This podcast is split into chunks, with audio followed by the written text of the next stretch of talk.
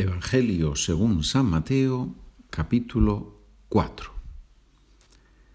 Entonces Jesús fue llevado al desierto por el Espíritu para ser tentado por el diablo.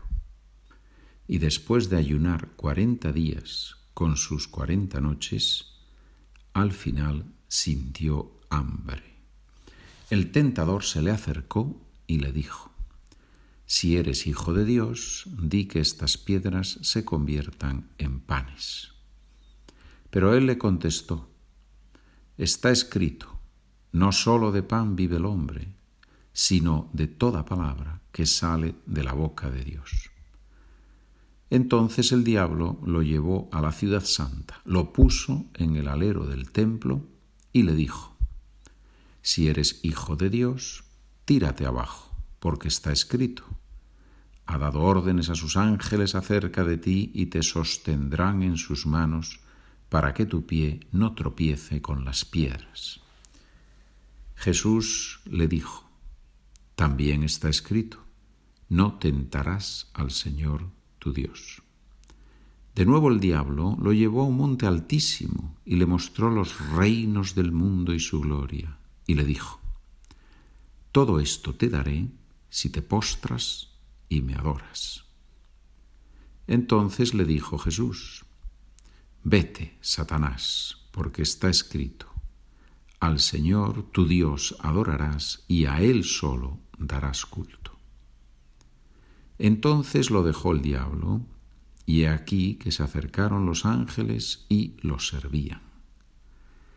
Al enterarse Jesús de que habían arrestado a Juan, se retiró a Galilea. Dejando Nazaret, se estableció en Cafarnaún, junto al mar, en el territorio de Zabulón y Neftalí, para que se cumpliera lo dicho por medio del profeta Isaías. Tierra de Zabulón y tierra de Neftalí, camino del mar, al otro lado del Jordán, Galilea de los gentiles.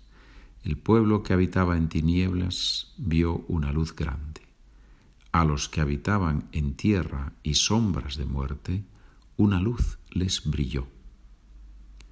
Desde entonces comenzó Jesús a predicar diciendo, Convertíos, porque está cerca el reino de los cielos. Paseando junto al mar de Galilea, vio a dos hermanos, a Simón, llamado Pedro, y a Andrés, que estaban echando la red en el mar, pues eran pescadores les dijo, Venid en pos de mí y os haré pescadores de hombres. Inmediatamente dejaron las redes y lo siguieron. Y pasando adelante vio a otros dos hermanos, a Santiago, hijo de Zebedeo, y a Juan, su hermano, que estaban en la barca repasando las redes con Zebedeo, su padre, y los llamó. Inmediatamente dejaron la barca y a su padre y lo siguieron. Jesús recorría toda Galilea enseñando en sus sinagogas, proclamando el Evangelio del reino y curando toda enfermedad y toda dolencia en el pueblo. Su fama se extendió por toda Siria y le traían todos los enfermos aquejados de toda clase de enfermedades y dolores, endemoniados, lunáticos y paralíticos, y él los curó.